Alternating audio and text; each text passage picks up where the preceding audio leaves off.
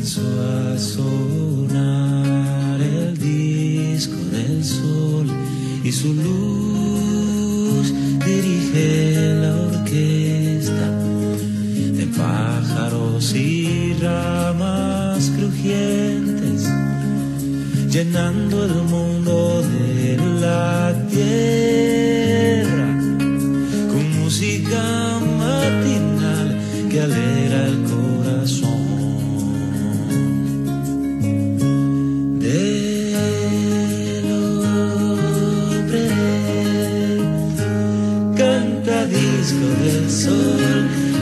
canción de la luz, besa a la niña del oro, baña la flor del iris y canta disco del sol, la canción de la luz, cubre la faz de la tierra con trinos y melodías. Y canta disco del sol, la canción de la luz.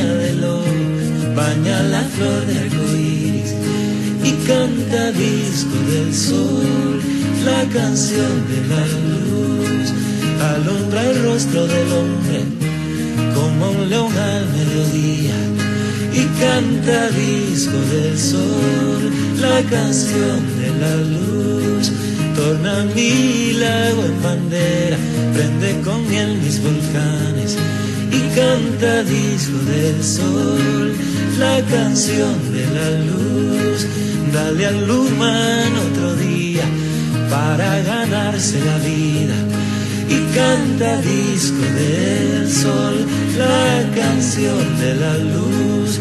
Dale al día para ganarse la vida. Dale al humano otro día para ganarse la vida.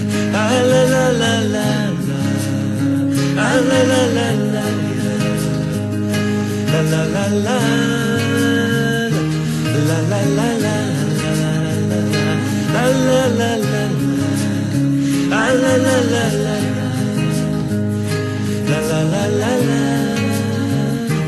La la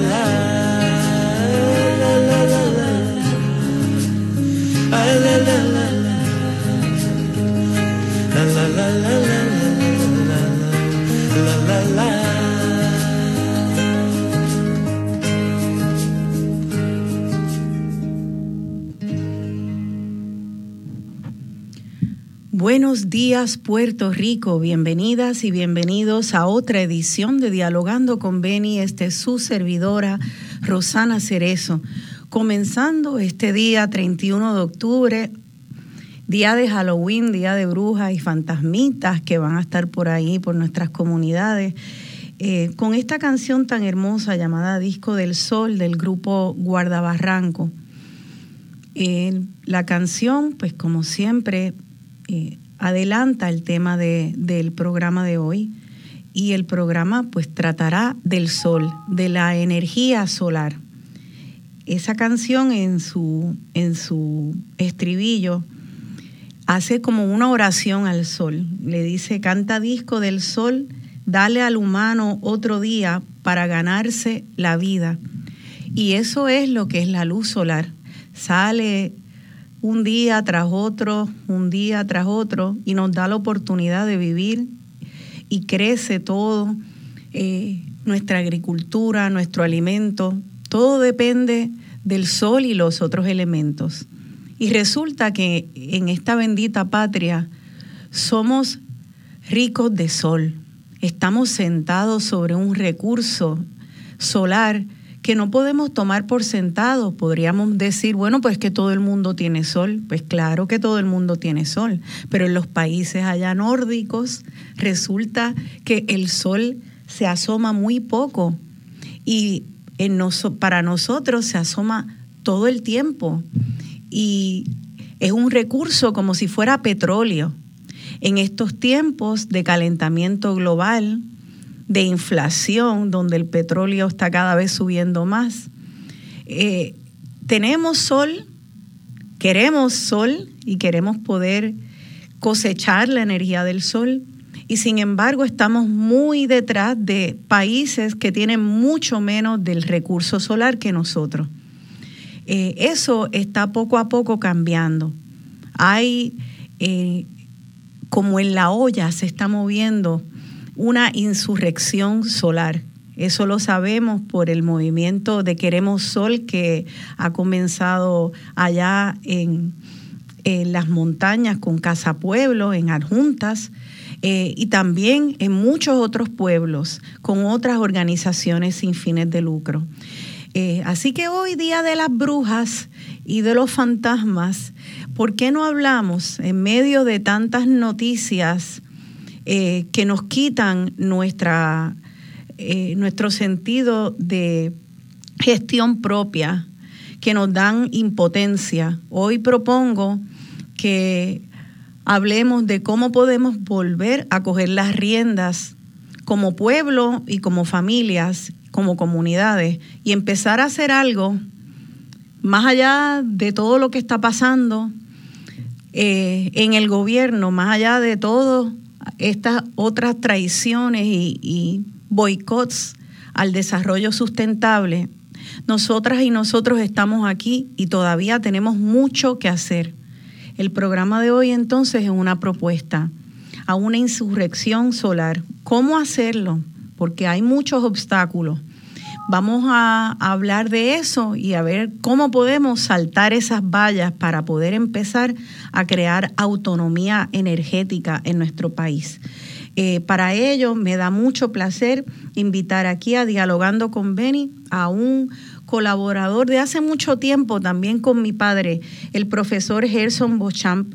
Él es profesor de Ingeniería Eléctrica del Colegio de Mayagüez, fue colaborador y ha sido colaborador de Casa Pueblo eh, por ya muchos años y libró la batalla en contra del tubo de la muerte, como le llamaba mi padre, eh, de aquello que llamaban Vía Verde.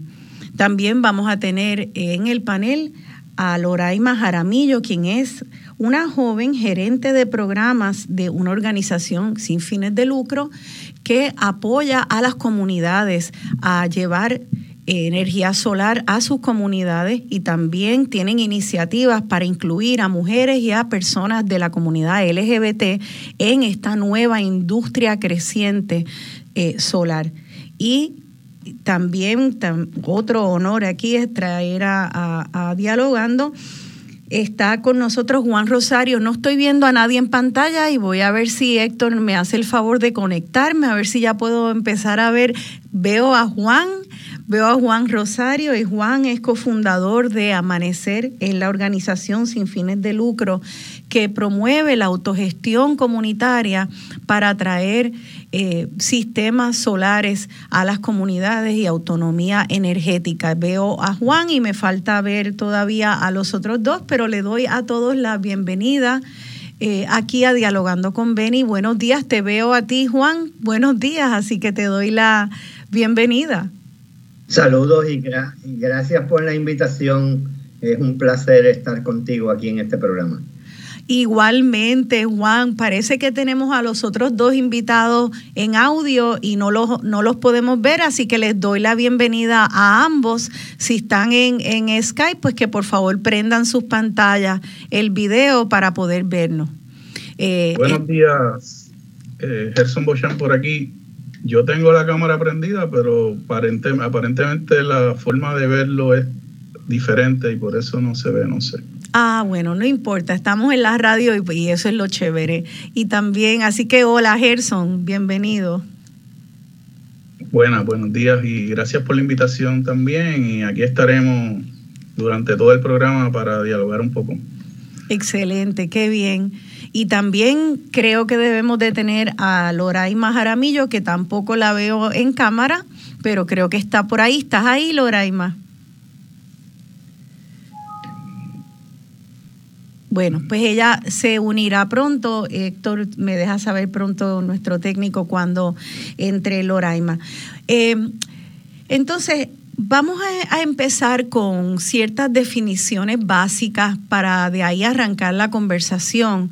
Eh, me gustaría entonces, Gerson, tú eres profesor de ingeniería eléctrica allá en el Colegio de Mayagüez, que nos eduques un poco sobre unos, unos términos que debemos entender. Y hay muchos términos por ahí, ya cada vez más creo que eh, la gente va viendo placas solares en sus comunidades y en sus urbanizaciones, así que nos vamos familiarizando con algunos términos, pero la, verdad es que eh, muchas veces oímos información fuera de contexto y hay muchas compañías también pues buscando lucro, que está bien, son empresas, eh, pero, pero no necesariamente siempre tienen nuestros mejores intereses en mente. Yo creo que el programa de hoy también pretende educar y alertar a cuáles son algunos peligros eh, ahí ahora que está creciendo esta industria. Así que vamos a empezar por el principio y si nos puedes explicar qué es esto de un recurso solar, Gerson. Bueno, recurso solar se refiere a la cantidad de energía que podemos obtener del Sol en las diferentes regiones geográficas del planeta. Eh, nosotros, como sabemos, escuchas y nosotros también, Puerto Rico está en el trópico y obviamente en el trópico pues hay un mayor recurso solar y por lo tanto nosotros estamos en ventaja con respecto, por ejemplo, a los a los países de más al norte, como el norte de Estados Unidos, Canadá, Europa. ¿Por qué? Porque, vuelvo y repito, estamos en el trópico y por lo tanto hay, mayor recurso solar. Se refiere a, qué cantidad de kilowatt hours, kilovatios hora o kilowatts horas eh, por metro cuadrado podemos obtener al año. ¿Cuánta energía yo le podría decir coger prestada al sol, ¿verdad? Eh, al año. Entonces, en, Puerto Rico, pues hay una gran cantidad de, de, recursos solar. Obviamente hay lugares donde se nubla mucho, donde llueve mucho, y allí en esos lugares hay menor recurso solar. Por ejemplo, en el Yunque, en el área oeste central de la isla, llueve mucho, se nubla mucho el área este, por allá donde está el yunque, pues hay menor recurso solar. En el área sur, como todos sabemos también, pues es más seca, hay mayor sol. En Cabo Rojo también hay mucho más sol. Sin embargo, a pesar de esa variación, esa variabilidad en Puerto Rico, pues como quiera tenemos mucho recurso solar. Y, y, decimos esto porque es importante entenderlo para saber que le podemos sacar provecho a eso. Debemos utilizar, debemos ser capaces de utilizar más la energía solar. Por ejemplo, una de las cosas más fundamentales que tenemos que tener en cuenta es que calentar agua, por ejemplo, hoy en día en Puerto Rico con electricidad no tiene sentido. Deberíamos calentar el agua con calentadores solares. Recientemente he escuchado, y quizá alguno de los colegas sabe más que yo de eso, porque no estoy muy al tanto de los detalles, pero recientemente he escuchado que las, las edificaciones nuevas, las casas nuevas, es obligatorio ponerle un calentador solar. Y eso, pues, vamos a decir, debimos haberlo hecho hace muchos años. Pero actualmente, pues ese es el caso y, es una buena idea. ¿Por qué? Porque, porque ya la casa de una de, de, arrancada ya tiene un calentador solar y por lo tanto no va a gastar energía eléctrica en calentar agua. Pero el tema que quizás es más vigente hoy en día, pues es la energía solar fotovoltaica, que es convertir la energía del sol directamente en electricidad y esa electricidad entonces utilizarla eh, para, para las necesidades que tengamos en la casa. Así que tenemos mucha energía solar y por lo tanto podemos utilizarla mucho mejor quizá que Alemania, que tiene mayor cantidad de, de energía solar instalada que nosotros. Entonces, fíjate, aquí hay entonces dos cosas. Está el recurso, que es el sol, el recurso solar, pero está luego el recurso económico. Y Alemania tiene mucho más recurso económico que Puerto Rico. Entonces ahí hay dos recursos eh, encontrados y creo que el no el recurso económico podría para muchos de nosotros llegar a ser un obstáculo a poder cosechar el primer recurso, que es el recurso solar. Eh, creo que vamos a hablar vamos a hablar de esto y lo que se está movilizando y, qué alternativas tenemos, pero eh, te pregunto, Gerson, ¿cuáles son las distintas maneras de cosechar esa energía solar? Bueno, ya dijimos que una de las cosas que podemos hacer es calentar agua con el sol. O sea, el, agua caliente, que a nosotros nos gusta bañarnos y fregar con agua caliente, ¿verdad? Eh, algunos, algunos nos bañamos con agua bastante caliente, pues eh, lo ideal es tener un calentador solar, un calentador que convierte el sol, la energía del sol a calentar agua directamente, no pasándolo primero por electricidad para después volverlo a, a utilizar como calor. O sea, el sol directamente es calor y por lo tanto, si yo uso el sol para calentar, pues es más eficiente, más energéticamente eficiente. Sí. Ok, esa es la primera. La segunda, que es la que quizás más gente le interesa, es convertir el sol en energía eléctrica. Y esa es la famosa fotovoltaico y lo que implica es que convertimos la luz en electrones. Y eso fue un descubrimiento de Albert Einstein, ¿verdad? Que, que fue el que le ganó el premio Nobel, le, mereció el premio Nobel de Ciencia en algún momento. Eh, y, es, un, es un efecto relativamente interesante, ¿verdad? Porque es cuántico, a nivel de, física cuántica. Eh, pero hoy en día los paneles fotovoltaicos han bajado significativamente de precio y están asequibles. Entonces tú te preguntabas que cuántos recursos económicos yo tengo para eso. Y es una inversión a largo plazo, ¿verdad? Un compañero, amigo nuestro y que tú lo conoces también, amigo de Juan, eh, Agustín Irizarri, nos dice, un carro es caro, pero la gente lo compra y lo paga, y lo paga poco a poco. Pues más o menos es una inversión así que en ese orden de lo que cuesta un carro hoy en día. Este, y obviamente, si usted no tiene el dinero, como decimos nosotros, al lado de acá, pues usted coge un préstamo y poquito a poco lo va a pagar. Y ese préstamo, la inversión se recobra en alguna cantidad de tiempo, pero eventualmente usted va a pagar menos electricidad y por lo tanto, eh, digamos que usted coge el préstamo a cinco años y si el sistema le, le va a durar 15, 20 años, pues entonces el resto del tiempo usted está con energía solar no se tiene que preocupar porque se le vaya la luz, pero además ahorra energía eléctrica y por lo tanto tiene un ahorro real en el, en el bolsillo de que no tiene que pagar esa energía a, a Luma en este caso. Sí. Esa es más o menos la idea de, del asunto económico. Ya, ahorita vamos a hablar también de eso porque hay que hay por ahí ciertas ciertos esquemas de, alquileres y lices que hay que tener cuidado y vamos a alertar sobre eso, pero aparte de entonces de, de los paneles fotovoltaicos y las baterías, ¿verdad? Porque hay baterías que, que entonces eh, están las Tesla, eh, hay, hay distintos tipos de baterías que entonces son las que guardan esa energía que recogen los los paneles, pero y eso es todo lo que es energía solar. ¿Hay alguna otra manera de cosechar esa energía o esa es básicamente la manera de hacerlo? Bueno, hay, hay, muchas otras cosas que tienen que ver. Por supuesto, la arquitectura del, del edificio es importante, pero pues lamentablemente por muchos años nosotros hemos construido en este país sin pensar en la orientación del edificio, en cómo está construido el edificio. Así que ahí entran los arquitectos y los ingenieros civiles, que los arquitectos que diseñan la forma del edificio, los, los ingenieros civiles que se aseguran de que esa construcción se puede hacer, y que es segura.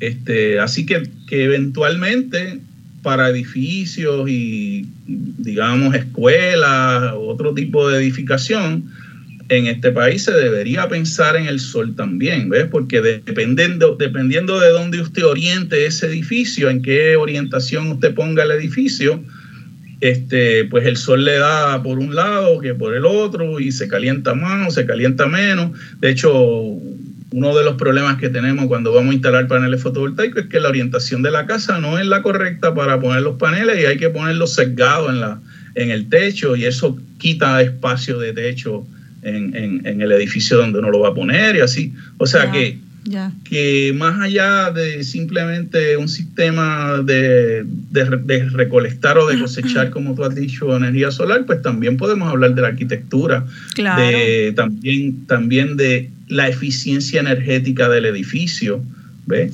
Eh, cómo, ese edificio mantiene, vamos a decir, el frío o el calor eh, dentro del edificio para que no, no se pierda la energía, ¿verdad? ¿Qué ventanas usamos? ¿Qué qué, materiales de recubrimiento utilizamos para, para que no, no, se pierda la energía. Pero no sé específicamente si tú querías hablar, o sea, hay dos sistemas fundamentales, vamos a decir, uno, o podemos decir tres, ¿verdad? Un sistema es uno que que conectamos paneles fotovoltaicos y solamente lo utilizamos para venderle lo que nosotros le decimos venderle a, Luma en este caso, ¿verdad? Ya, no es la autoridad, eh, para venderle energía, que es el que se llama grid type o conectado a, a, la red, pero esos son los que cuando se va la luz de afuera no tenemos electricidad. Entonces hay otros que se llaman híbridos, que son que tienen las baterías y también pueden vender hacia afuera. Y por lo tanto, cuando se va la luz, te tiene las baterías de recuerdo como si fuese un UPS de esos de las computadoras cuando se va la luz que te mantiene la computadora prendida por un tiempo. En este caso, pues te mantendría la casa prendida quizás por, lo que reste de la noche, ¿verdad? A una cantidad limitada de, de los enseres de la casa, por lo que quede de la noche hasta el otro día que salga el sol y entonces se vuelvan a cargar las baterías con el sol. Eh, y el otro tipo que hay es el que es solamente baterías y no está conectado a la red. Ese, por ejemplo, en un lugar remoto, como en una casa de campo, donde usted no tiene una conexión eléctrica con la Autoridad de Energía Eléctrica, con Luma en este caso, no tiene postes que lleguen a esa, a esa casa de esa finca que usted tiene remota en algún lugar, pues ese sistema eh, le llaman en inglés stand alone, que quiere decir que está por sí solo y por lo tanto tiene baterías y todo lo que hace falta para cargar las baterías y usar la energía de las baterías, que es lo que se, lo que se conoce como el inversor. Eh, y entonces en la casa utilizamos eso. Entonces, una, eh, una ese, pregunta. En ese caso específico, quiero decir. Claro, y una pregunta. para las personas que están en zonas montañosas como el Yunque o lugares donde hay mucha eh, más días nublados. El hecho de que sea que haya más nubes no quiere decir que o, que haya más lluvia en ciertas zonas de Puerto Rico no quiere decir que uno no pueda tener un sistema eh, autónomo o standalone, ¿verdad? Este o sí quiere decir, o sea, que requeriría unos manejos un poco más cuidadosos del uso de energía. Sí, eh, pero se diseña, o sea, dependiendo de la, de la cantidad de, recursos solar que haya en esa, en esa región, pues se diseña el sistema para cumplir con las necesidades del dueño, del usuario. Eh, lo que sí es bien, bien, bien importante y que a veces duele un poco es que, que no puede haber sombra de árboles, ¿ves? Entonces, si usted tiene mucho sombra de árboles en, en, el techo de su casa, pues a lo mejor o tiene que optar por cortar los árboles o poner, podar los árboles o poner eh, los, paneles solares en otro lugar donde, donde no haya sombra de árboles, porque si la, la sombra de los árboles así que no, no le va a permitir prácticamente claro, Que no quiere decir que no pueda ser un espacio boscoso, sino que eh, estrictamente donde están las placas fotovoltaicas no puede tener árboles encima en ese, en ese espacio, ¿verdad? Claro, claro, no debe haber sombra, no le debe dar sombra prácticamente en ningún momento del día, eh, desde la, vamos a decir, 9 de la mañana hasta las 4 de la tarde, no debería tener sombra esa, esa área de donde están las placas. Ya. Entonces, eh, no es para entrar en esto, pero nos puedes decir qué otras fuentes eh, y tecnologías para poder recaudar energía hay fuera de, la, de la energía solar, porque sé que, por ejemplo, eh, las centrales hidroeléctricas, aquí eso hay posibilidad, o sea, tenemos tanta agua es, algo que, ustedes también exploran cuando, cuando hablan de energía renovable, la, energía del, aire, la eólica. Eh, ¿Esos son recursos viables para Puerto Rico? Sí, en cierta medida lo son. Eh, lo que pasa es que, por ejemplo, la hidroeléctrica que planteaste primero necesita lo que se conoce como caudal, que, que significa cantidad de agua, necesita mucho caudal y mucha altura. Y nosotros pues no tenemos ninguna de las dos, ni mucho caudal ni mucha, mucha altura. Sin embargo, sí se pueden hacer unas más o menos pequeñas este, centrales generatrices hidroeléctricas que de hecho fueron casi de las primeras que tuvimos en Puerto Rico. En Puerto Rico, eh, el ingeniero eh, Antonio Luchetti, eh, nombre que lleva el edificio de ingeniería mecánica en, en, el recinto de Mayagüez y que también fue, creo que el fundador de, la Autoridad de Energía Eléctrica, eh, ayudó a desarrollar una serie de hidroeléctricas en Puerto Rico, claro, cuando el consumo era relativamente pequeño.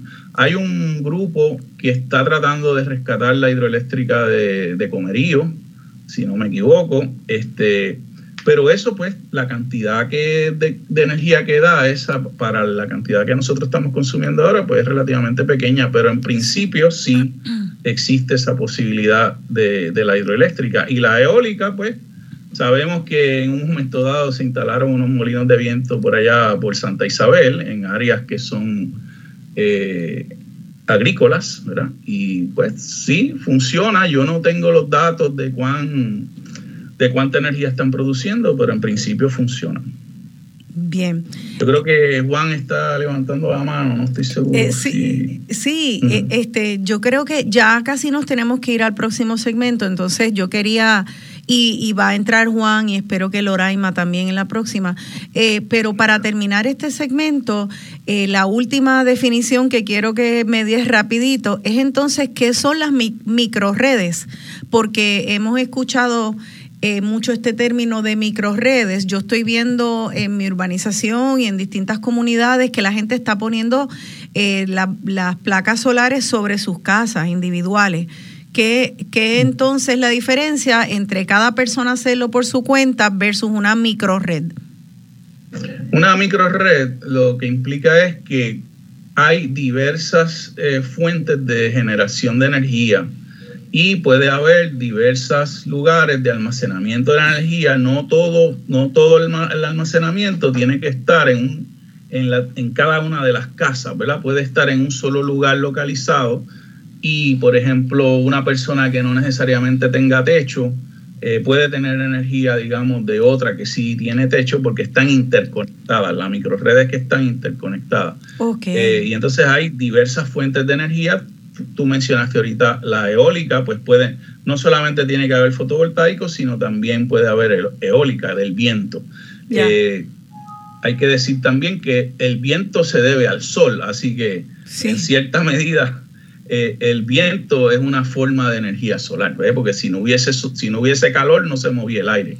A mí me, a mí me, pues, a mí me preocupa mucho con la del viento los pájaros. Yo soy amante de las aves y tengo muchas aves en mi patio y, después quiero preguntarte eso, pero nos tenemos que ir a la pausa y quiero que también en el próximo segmento pues me den eh, algún ejemplo que si hay aquí en Puerto Rico alguna microred, entiendo que el pueblo de Arjunta, eh, gracias al proyecto de Queremos Sol de, Casa Pueblo, está comenzando, arrancando una microred Hablemos de eso y de qué están haciendo también otras comunidades.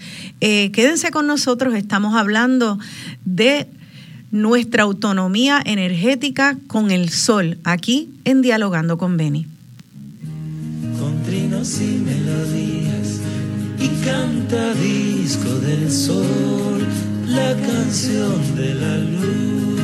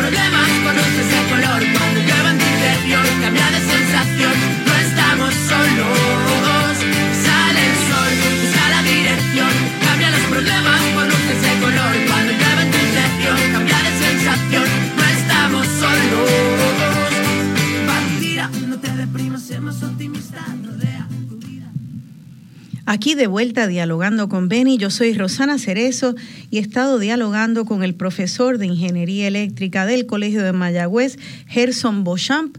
Ahora se unirá a nosotros y al diálogo Juan Rosario, cofundador de la organización sin fines de lucro Amanecer, organización que promueve la autogestión en comunidades para el uso de la energía eléctrica. También pronto espero que veamos en cámara ya que tenemos ya en línea a Loraima Jaramillo, gerente de programa de Interstate Renewable Energy, una organización sin fines de lucro que también promueve la industria solar y la inclusión de las comunidades de minorías también, de mujeres en, en, esta industria y de la comunidad LGBT. Así que ya veo a Juan Rosario.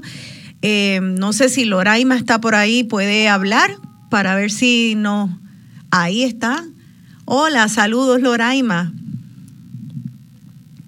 Me alegro verte, tienes el micrófono apagado, pero cuando lo prendas, pues te estaremos escuchando.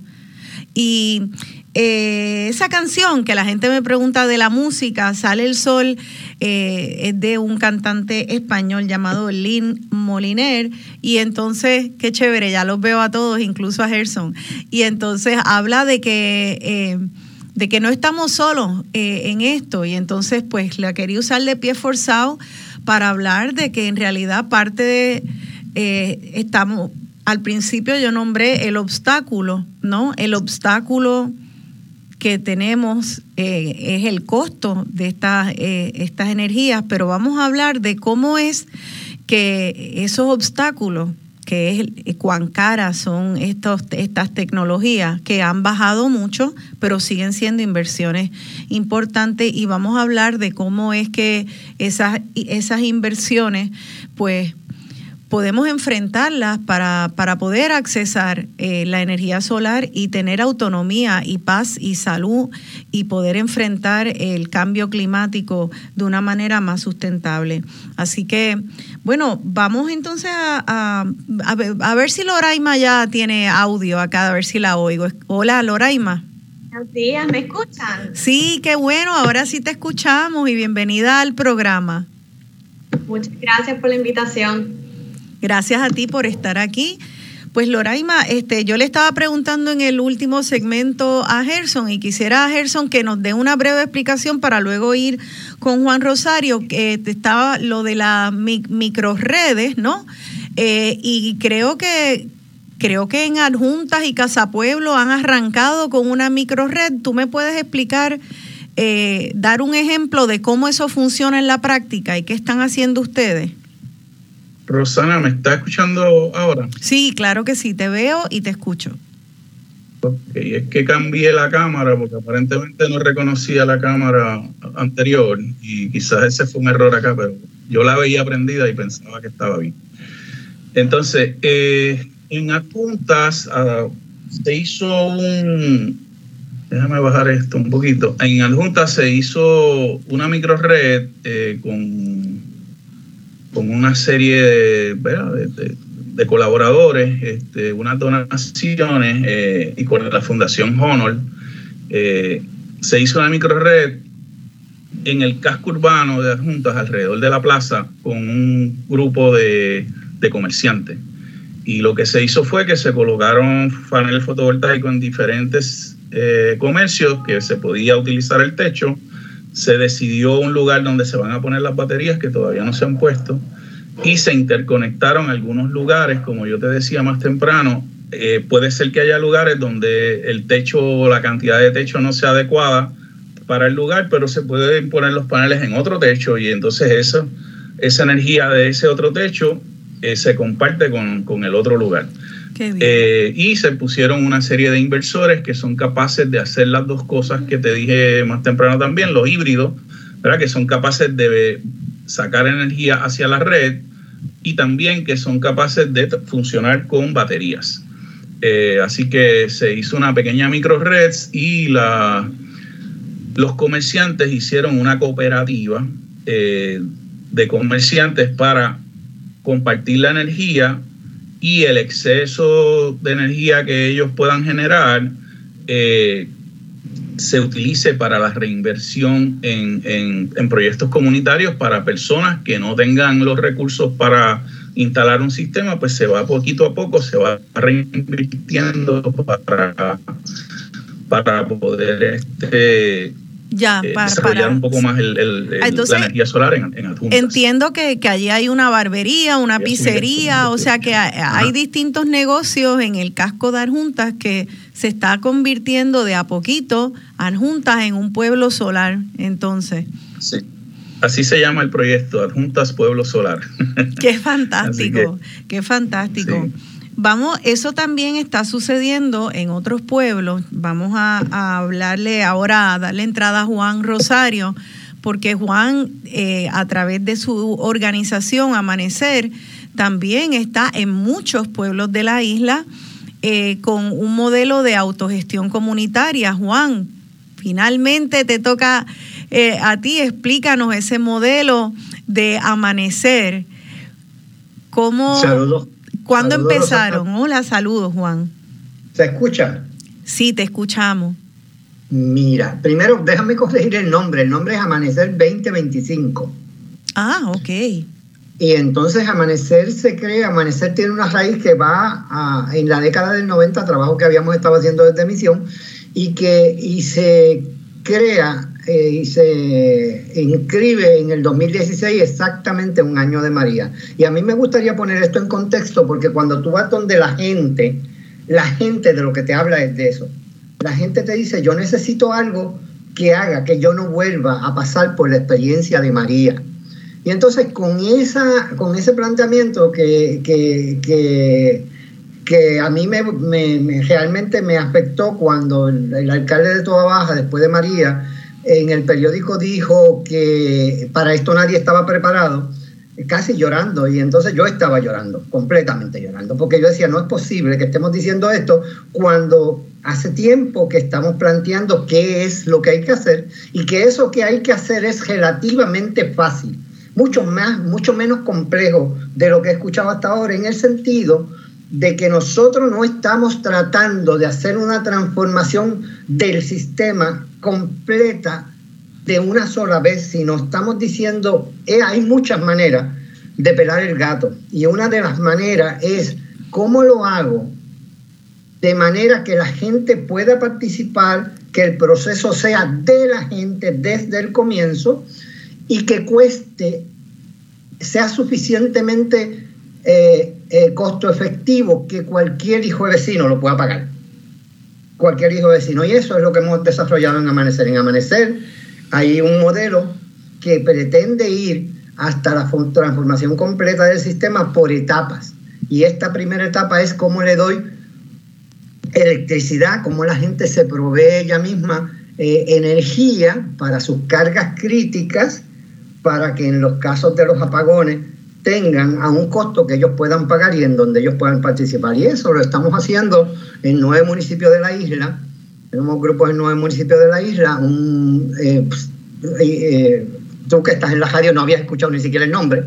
Eh, lo hemos hecho muy calladamente, lo hemos hecho bien, bien de bajo perfil en el sentido de que, de que estamos lidiando con la cuestión de cómo se organiza la comunidad, de cómo la comunidad se habla, de las percepciones. Ahora mismo, por ejemplo, y yo creo que, que, estos programas son bien buenos porque nos permiten intercambiar ideas.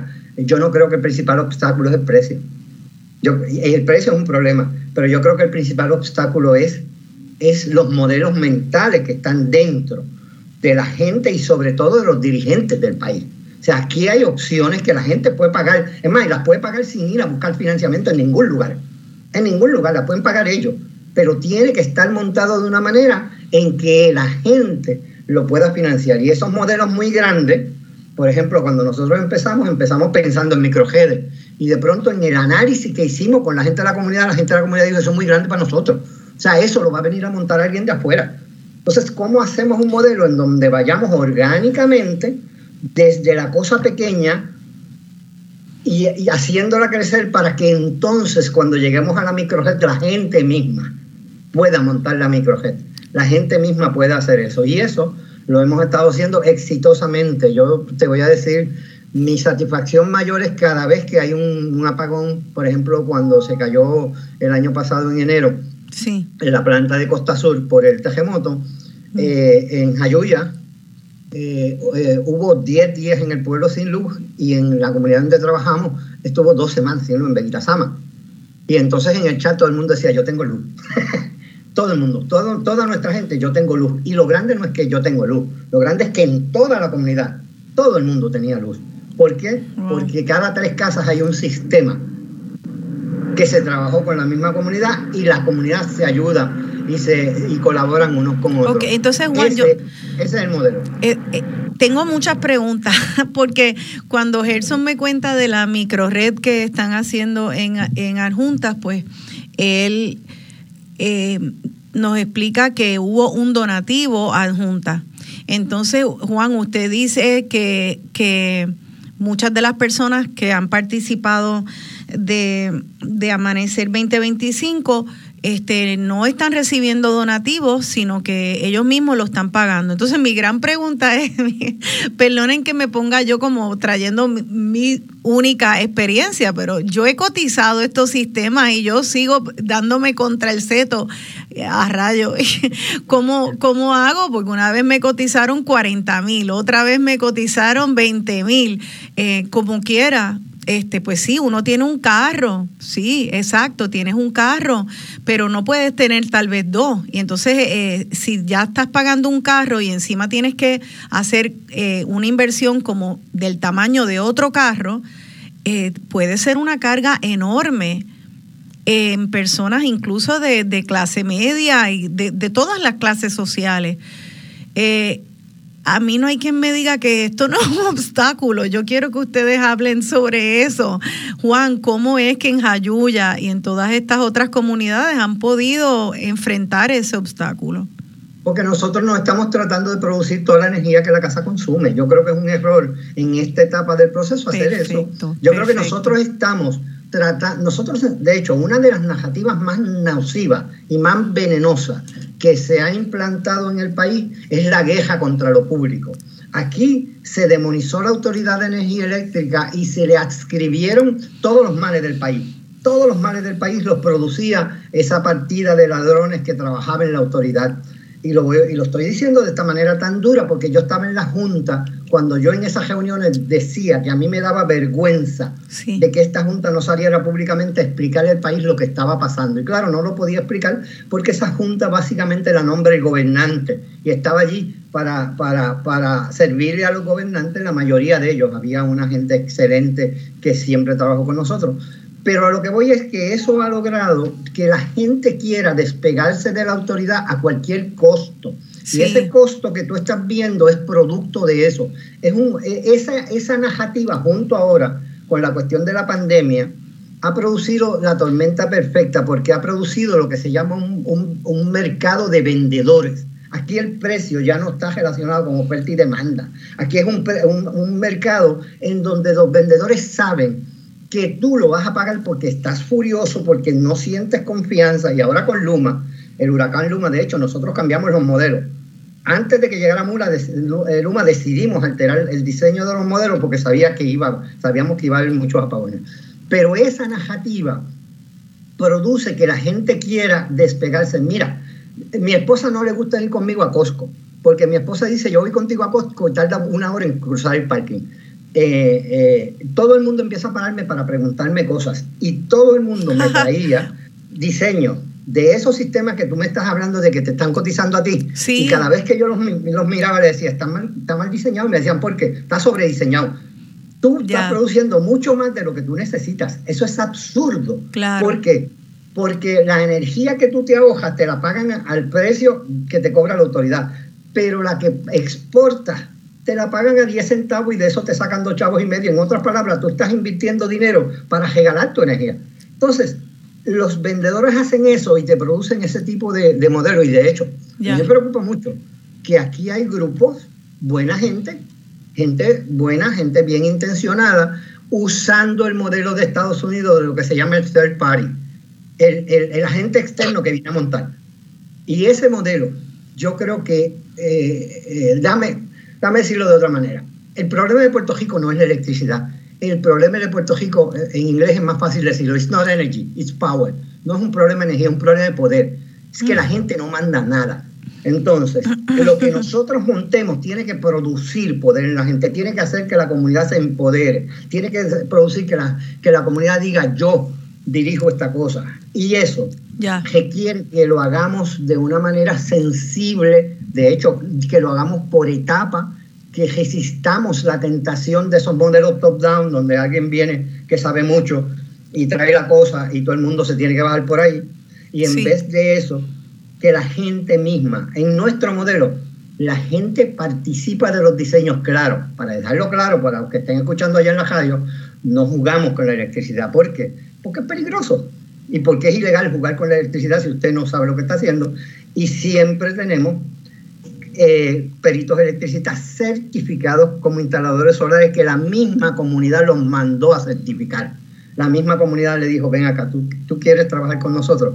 Eh, y, esa, y esta persona es la que brega con la electricidad. Resultado neto, nuestro modelo cuesta entre, entre una cuarta parte, entre una cuarta parte a la mitad de lo que cuestan los demás modelos que hay en la calle. O sea que, que por varias razones, ese modelo de, Amanecer 2025, eh, primero porque es más barato, primero porque la expectativa entonces de lo que vas a cubrir en tu casa eh, es más realista y más a, una escala más familiar y, y más eficiente. Y segundo, porque la comunidad misma entonces se entrena en hacer en, ser parte de la instalación, en todo lo que sea, lo que sea de peritos, se entrenan peritos y en lo que no sean de destrezas de peritaje también participan.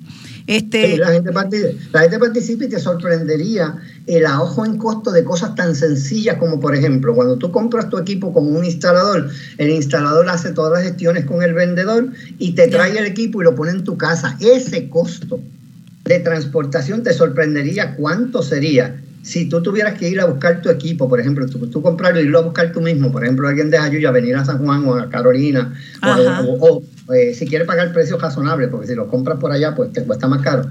Cuando tú miras todo eso, los, el ahorro en costo en cada etapa es de tal naturaleza que permite que una persona tenga un sistema, en, en los primeros sistemas que hay allí, costaron menos de dos mil dólares. Y déjame sí decirte, nosotros sí tenemos subvenciones. Lo que pasa es que el, presupuesto de Amanecer, eh, estaba el otro día en una reunión en una agencia en vivienda y le decía a la persona que estaba allí cuando nos pregunta el presupuesto de Amanecer, el presupuesto de Amanecer no da para pagar el chofer del jefe de la agencia.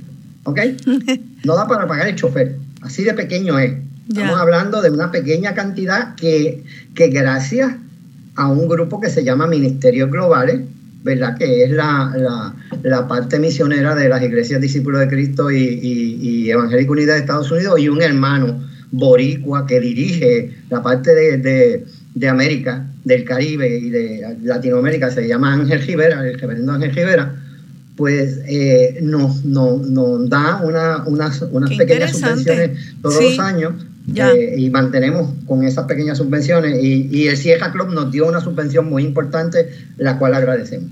Qué bien, o sea que ustedes reciben poco dinero y es para, para apoyar a los facilitadores, para enseñar este modelo de autogestión. Van a comunidades, están a, través de la isla y le enseñan entonces a las comunidades qué cosas pueden hacer que no sean de peritaje eh, y, y bajan los costos un montón. Ese modelo eh, es, muy interesante. ¿Dónde es que la gente se pueden comunicar? ¿Cómo se participa? Ustedes hacen un proceso de selección rapidito porque ahora vamos a pasar a Loraima Jaramillo. Que... No, no, nosotros ni nos anunciamos, pues le puedo dar mi número de teléfono y de hecho no vamos a comunidades, ellas vienen donde nosotros. Ahora mismo estamos en tres municipios esperando eh, para empezar los talleres en tres municipios adicionales, lo cual lo convertiría en 12, pero el número mío es 787 Sí. 462 5088. Eh, 787 462-588. Lo puedo decir porque me llaman de Latinoamérica y cuando le pregunto cómo lo conseguiste, me dice su nombre es público, está en internet. Ah, no, sí. no sé por qué alguien lo puso, pero no. ah, pues ese número, pues cualquier persona que obviamente esto no es a nivel individual, es a nivel comunitario, entonces, porque es un modelo de autogestión comunitaria de grupos que se unen con disposición a aprender eh, y, y bueno, y a organizarse. Me, me parece que eh, eso es también parte de la base de la del modelo, es similar a lo que hablamos eh, Loraima. Loraima Jaramillo es gerente de programas de Interstate Renewable Energy. Buenos días, Loraima. Buenos días, buenos días. Eh, solo para comentar, eh, si nos conocían antes como The Solar Foundation, ya somos Renewable, Interstate Renewable Energy Council. Eh, cambiamos hace poquito, el primero de julio. Ah, ok. Así que, y ustedes las siglas son IREC. IREC. IREC. Entonces, ayer cuando hablábamos en preparación para el programa, tú me también me dijiste que ustedes tienen un un modelo que también es de base comunitaria, en el sentido de que eh, ustedes evalúan y le dan unos puntajes, a una puntuación a la, a la gente, a las comunidades de cuán, eh, cuán, cuánta experiencia tienen en organizarse. ¿Eso es así y por qué es así? Sí, nosotros tenemos aquí en Puerto Rico el programa del acelerador de empresas de energía solar. Es un programa auspiciado por el Departamento de Comercio Federal, eh, coadministrado con Patstone, que es otra organización sin fines de lucro, y IREC. Eh, y este programa tiene cuatro componentes, financiamiento solar, eh, desarrollo de fuerza laboral solar, asistencia técnica a empresas de energía solar que operan aquí en Puerto Rico y dos microredes comunitarias. Actualmente estamos trabajando con la primera en Castañer y lo que acabas de explicar es el proceso que nosotros utilizamos para seleccionar las comunidades, ya que solamente podemos hacer dos proyectos. Abrimos las convocatorias para que las comunidades se acerquen, un modelo bastante parecido al de, al de Juan Rosario de Amaneceres 2025. Y nada, las comunidades se acercan, lo primero que hacemos es un esfuerzo de educación sobre qué, son, eh, qué es una microred, cuál es el rol de la comunidad, cuál es el rol del programa. Nosotros trabajamos microred de una manera un poco diferente. Es, es un programa 100% de y para la comunidad y solamente incluye una pequeña subvención de 75 kilos de placas eh, solares para la comunidad y la asistencia técnica. Nosotros todo lo demás del financiamiento le ayudamos a la comunidad a buscarlo, pero no, no reciben ninguna subvención de alguna manera. Eh, es una manera un poco complicada para hacerle cuesta arriba, pero es porque creemos que las comunidades tienen la capacidad de desarrollarse eh, para hacer este tipo de proyectos sin necesidad de una subvención, aunque sabemos que sale mucho más costoso. Pero es una, una manera de ayudarlos a desarrollar estas capacidades. Entonces, de la manera en que seleccionamos la comunidad es que vemos diferentes aspectos en cuestión de cómo es la comunidad, dónde está localizada, cuál es la necesidad que tiene y la capacidad de organizarse. Eh, y algo, algo que estaba mencionando Juan, que es bien importante, eh, no es solamente el, impedimento más grande, no es el económico, lo, cuánto cuesta el, sistema, sino la mentalidad no solamente de las personas que toman decisiones en el sistema eléctrico de Puerto Rico, sino también de las comunidades, cómo, se, cómo llegan a consensos, cómo se organizan, cómo simplemente visualizan o imaginan un futuro para ellos, con quién quieren trabajar, con quién no. Esos procesos de diálogo dentro de la comunidad nosotros lo vemos y ayudamos a que se den. De hecho, eh, desarrollamos una guía de organización comunitaria para proyectos de energía, pero se puede utilizar para cualquier proyecto. Y esa parte también la vemos porque es clave para un proyecto comunitario.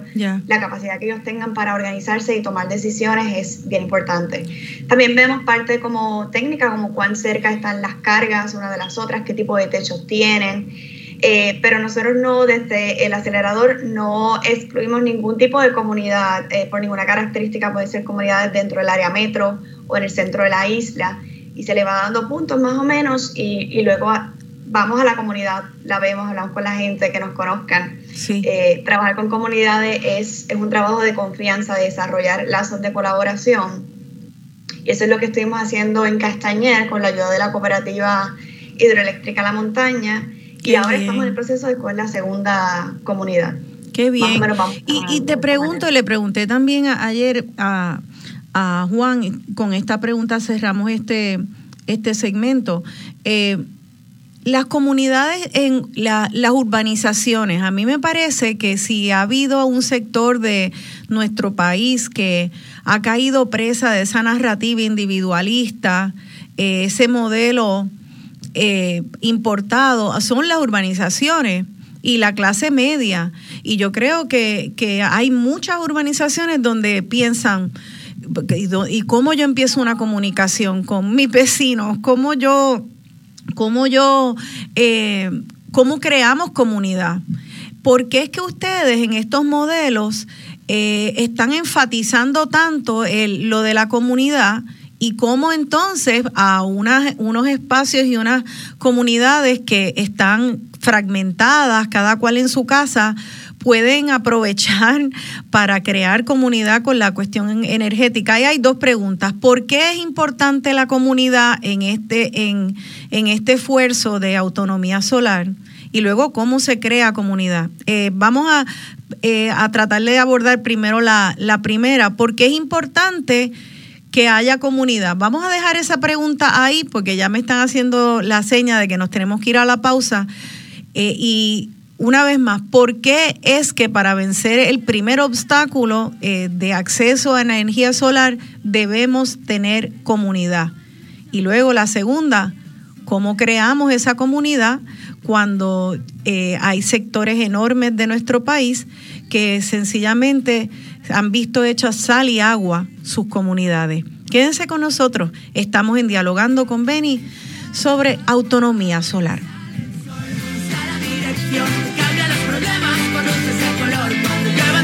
sensación, cambia de sensación, no estamos solos.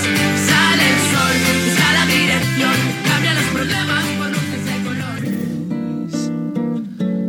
Em verde novo, em folha, em graça, em vida, em força, em luz. Céu azul que vem até tocam a terra e a terra inspira e exala seus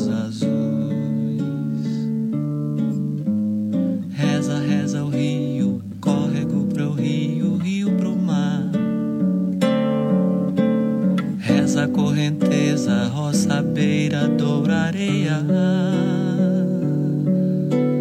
Marcha o homem sobre o chão, leva no coração uma ferida acesa. Dono do sim e do não, diante da visão da infinita beleza. Finda por ferir com a mão essa delicadeza, a coisa mais querida. A glória da vida.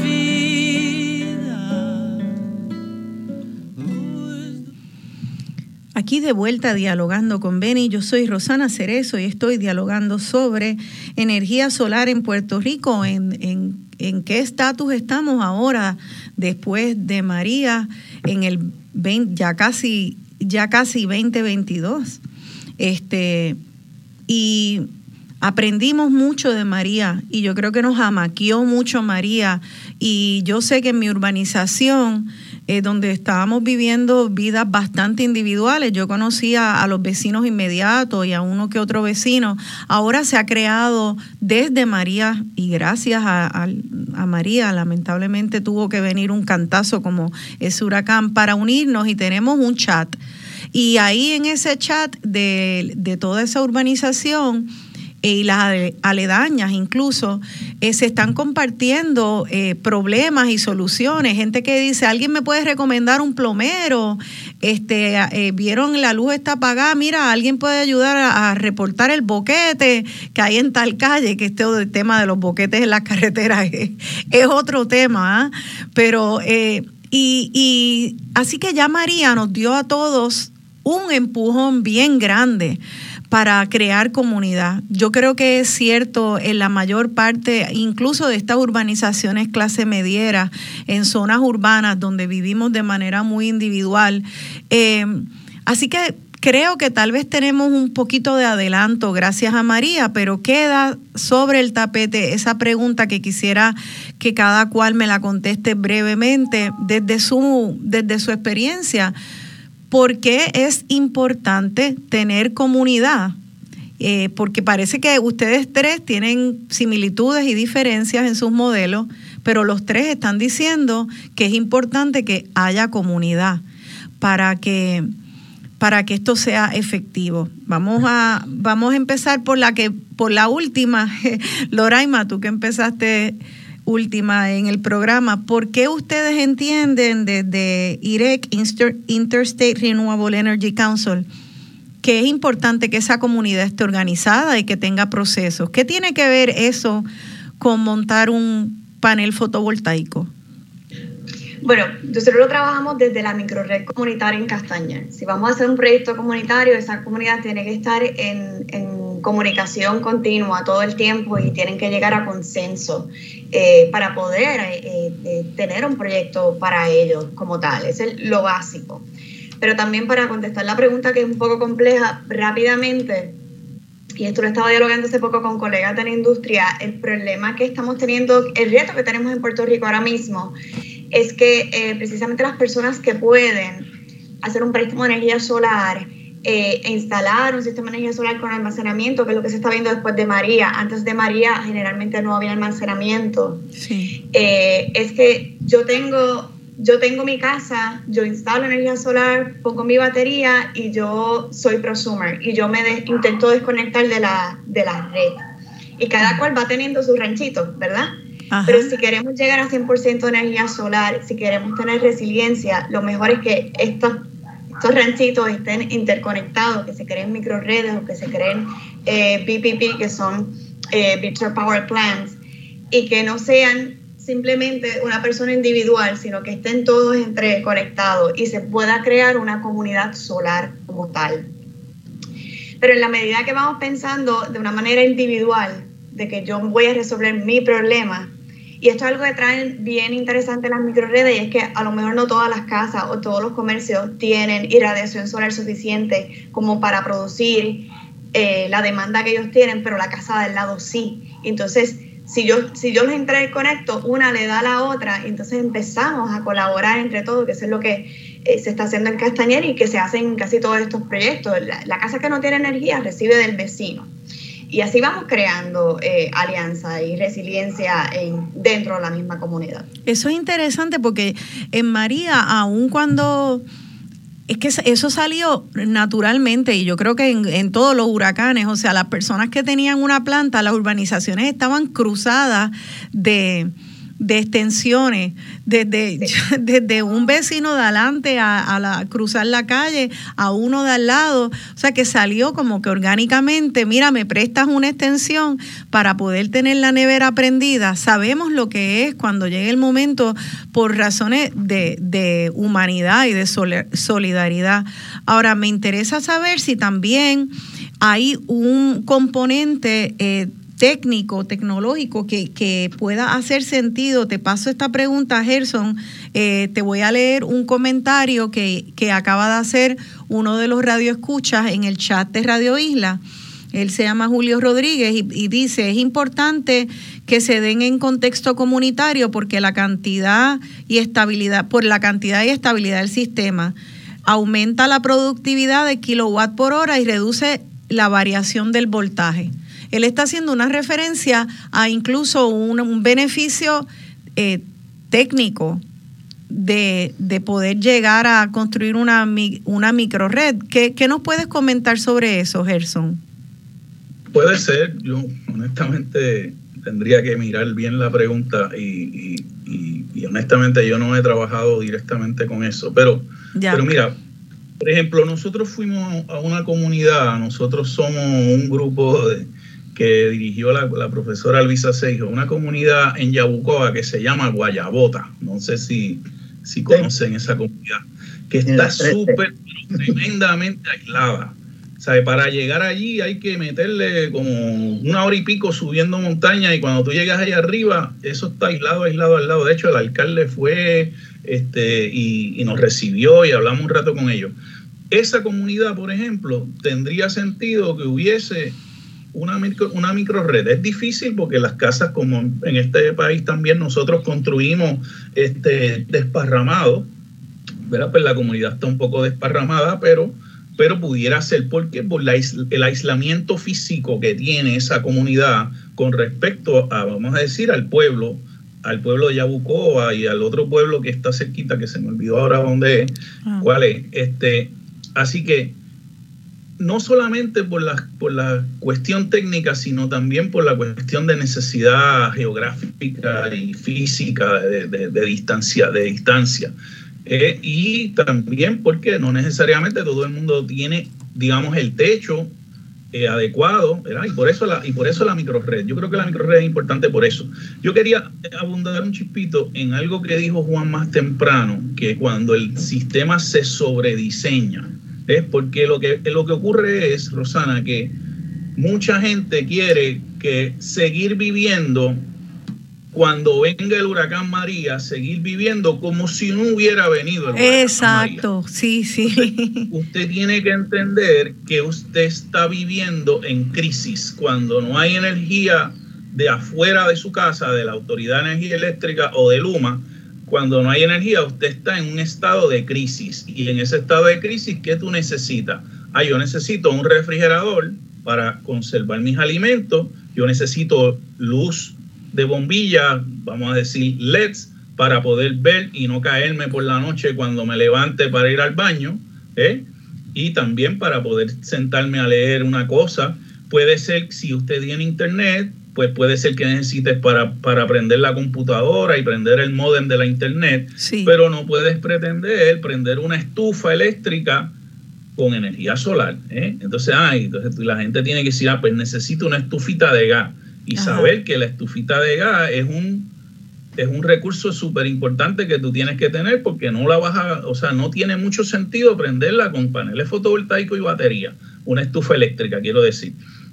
Así que esa mentalidad, yo creo que, que, tú preguntaste más temprano, ¿por qué comunidad? Bueno, hay que explicarle a la comunidad esas cosas. La comunidad tiene que entenderlo y comprenderlo. Eso es, eso es una de las cosas más difíciles que se hace. O sea, la gente, por ejemplo, hay veces que uno le, le, ayuda a una persona a entender unas cosas y después le dice, mire, eso, cuesta, eso le va a costar tanto. Y todo eso yo tengo que pagar para solamente tener la nevera y la luz y no sé qué. O sea, es como como que no entienden que, si usted no tiene eso, pues puede ser que no sobreviva. ¿eh? Si usted no tiene para aprender su máquina de terapia respiratoria, si usted no tiene para aprender su máquina de, eh, apnea del sueño, de dormir de apnea del sueño, puede ser que usted la, la, vaya a pasar mal. De hecho, muchas de la gente que se murió en María se murieron porque no tenían esas cosas fundamentales. Este, y por eso es que hace falta un sistema más o menos eh, pequeño, pero no tan pequeño para, para, que se pueda hacer eso. Y yo creo que los compañeros de, de, Amanecer 2025 han hecho un buen trabajo. Yo vi algunas cosas de lo que ellos han hecho, a pesar de que lo vi por, por, por el ladito, ¿verdad? No lo vi porque me lo dijeron ellos, pero, pero han, hecho, han hecho un buen trabajo en ese sentido. Los equipos que ellos están usando son muy buenos, los diseños están bien. Este, pero, pero sí, sí la comunidad tiene que aprender eso. Yo creo que de eso se trata un poco este programa, ¿verdad? De, llevar ese mensaje. De, de, entender que no es que tú vas a seguir viviendo como si estuvieras viviendo bueno, este, normal. A mí me parece que, que, entonces para cada presupuesto debe haber una alternativa. Yo me imagino que si hay alguien que quiere que puede meterle los 40 mil pesos que a mí me cotizaron, que a mí me dijeron, eso es para que tengas todos los aires prendidos y la nevera. Y yo, adiós, pero si estamos en un huracán, ¿verdad? Como que precisamente el presupuesto de 40 mil dólares era para yo correr mi casa como si no hubiera estuviera pasando el país una crisis.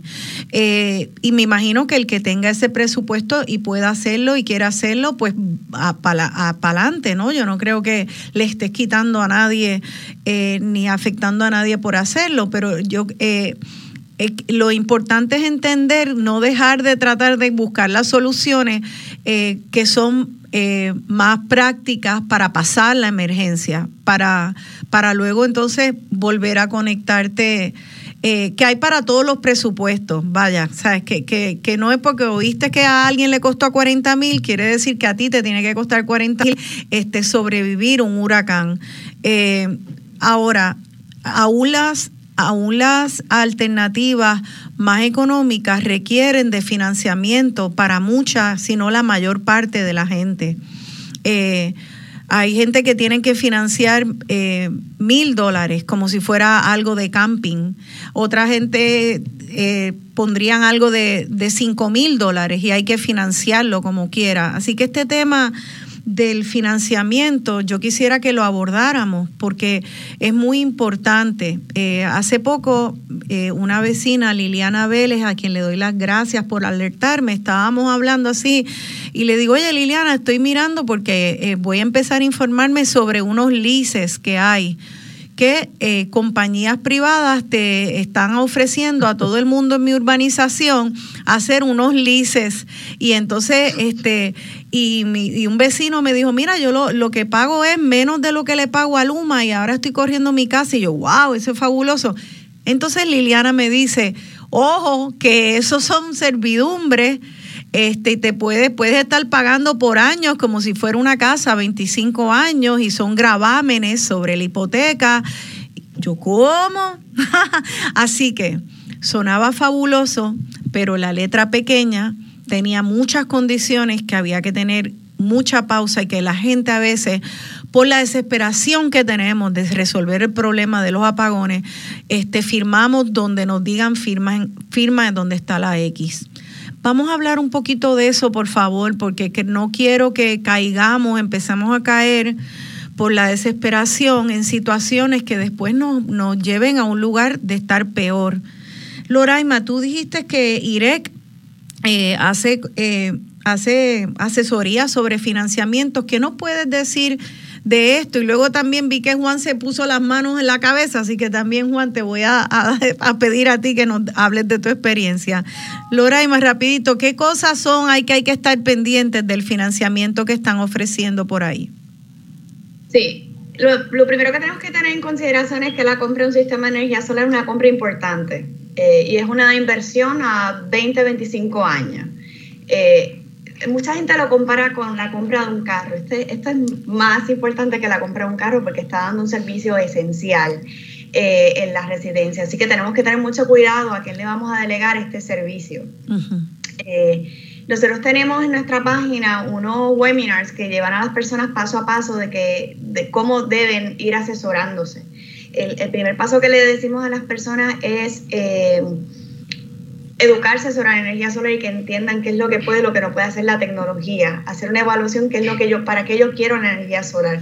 La quiero para algo de emergencia básico o la quiero para desconectarme completamente. Eso va a depender más o menos cuánto va a ser el costo. Claro. Eh, como muy bien tú estás haciendo, hablar con personas que ya tienen energía solar y asegurarse de, oye, ¿cómo te fue con esta compañía, con esta otra? Eh, dependiendo qué tipo de servicio es, hay unas compañías que te venden el sistema lo instalan, ¿verdad? Y hay otras compañías que te hacen el lease o te hacen el PPA, y esos son proveedores de energía. Los proveedores de energía, nuestra sugerencia es averiguar cómo están funcionando estas empresas mediante las querellas que, le están, que se están presentando sobre estas empresas. Los proveedores de energía lo puedes verificar con el negocio de energía y, los, y las empresas que venden el sistema de la es con DACO. Si ustedes escuchan una empresa, entren en la base de datos y verifiquen cómo van o simplemente hagan una búsqueda en Internet. Eh, sabemos cuáles son las empresas que han hecho una unas ventas no éticas a, la, a, a, los clientes finales, sobre todo a personas mayores, hacer una firma 25 años para unos sistemas que, no, que realmente no resuelven y cuando sacamos el cálculo le cobran 10 veces lo que cuesta realmente el sistema. Eh, oh, así que hay algunos recursos que las personas pueden ver, esto es público, sabemos cuáles son esas empresas, ¿verdad? Eh, otra cosa es invitar a varias empresas a las casas a que hagan una cotización. No firme nada, y si va a firmar algo, léalo bien y pida copia de todo antes de firmar y, hágalo con calma. Eh, y deberían hacer una investigación, una, auditoría energética y hacer un estudio de sitio eh, que incluya diferentes, bueno, esto el profesor eh, Bochan puede dar un poquito más de detalles cuáles son los estudios que pueden hacer las empresas y verificar bien cuáles son los equipos que le están, que le están ofreciendo eh, asesorarse un poquito sobre ese tema y buscar ayuda porque no somos ingenieros, yo no soy ingeniero, o si a mí me venden un sistema de energía solar, aunque esté trabajando en esto, yo voy a buscar a alguno de mis colegas para que me asesoren. Y otra cosa, cuando le entreguen el sistema de energía solar, eh, eh, verificar que esos equipos que le están entregando son los necesarios. en cuestión de financiamiento, sé que me hiciste la pregunta de financiamiento como tal, pero es que va un poquito más allá de, si hablamos de cuestión de LIS y de PPA, hay que ver el análisis completo de cómo hacemos la compra completa del sistema. Bueno, pero hay algo básico y es que, por ejemplo, ya me dices que puede haber financiamientos de 25 años. Sin embargo, ahorita el profesor Beauchamp dijo que estos son... No. El financiamiento no es de 25 años, la compra es para un sistema de 25 años. El financiamiento a las cooperativas te le están dando de 5 a 12 años más o menos. Eso, eso depende de la cooperativa. Pero y ven acá, pero un sistema no dura, este, o sea, no sé cómo estará la tecnología ahora, pero los sistemas y estas baterías, ¿cuánto es el, la vida eh, útil de las baterías y las, y las placas fotovoltaicas? Porque yo sé que mi mamá a los 10 años, a los 10 años tuvo que sustituir las baterías que mi papá había puesto en el 2008, luego de María, eh, nos enteramos que las baterías estaban a medio pocillo y ella tuvo eh, que volver a poner baterías y hacer una inversión bien bastante fuerte otra vez en batería. Sí, eh, eso, eso lo puede contestar mejor el profesor Pochan, pero eso, las baterías no duran lo que duran las placas solares, Juan. es que no quise, yo me, yo me pregunto, cuando yo voy a, a, financiar un carro, yo sé que yo puedo tener un carro 15 años, yo puedo tener un carro, hay gente que lo tiene más de 15 años, 20 años.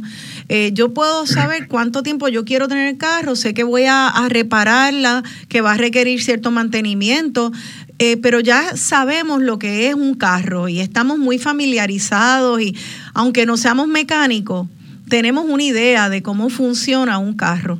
Con esto de la, de la batería y las placas fotovoltaicas es bastante nuevo y eso es lo que yo quiero con este programa que hablemos. O sea, hace sentido uno meterse en un lease de 5 o 10 años este, para algo que va a durar 10 años. No sé, no sé, tal vez vale la pena. Juan dice que no. Juan. No, lo que pasa es que estamos mezclando diferentes tipos de cosas que tienen mecánicas distintas, costos distintos y resultados distintos. Un lease sí te va a garantizar que va a durar 25 años, pero el costo de esa garantía excede por mucho el valor del producto. Entonces tú quieres pagar para que dure 25 años, ellos te van a, costar, a cobrar no quizás 10 veces, pero te van a cobrar 3 veces lo que vale el sistema, ¿verdad? Entonces, ese es el precio de ese tipo de enfoque. Nosotros en Amanecer, y de hecho, eh, Guayabota es el eh, eh, eh Colinda con Patilla y con San Lorenzo, el cruce se llama las 3T y allí vivía el, papá del alcalde. ¿Por qué? Porque cuando vamos a la comunidad nos encargamos de trabajar toda la cosa para asegurarnos que entendemos en qué contexto estamos trabajando. Mire, nosotros tenemos una, una decimos públicamente algo que nadie se atreve a decir y que cuando lo decimos hay gente que se enoja mucho porque dicen que eso le hace daño a la cuestión solar en este momento el costo garantizado de un sistema solar puesto en una casa, en un techo, es más caro que el costo de la autoridad. El costo garantizado es más caro que el costo de la autoridad. ¿Por qué?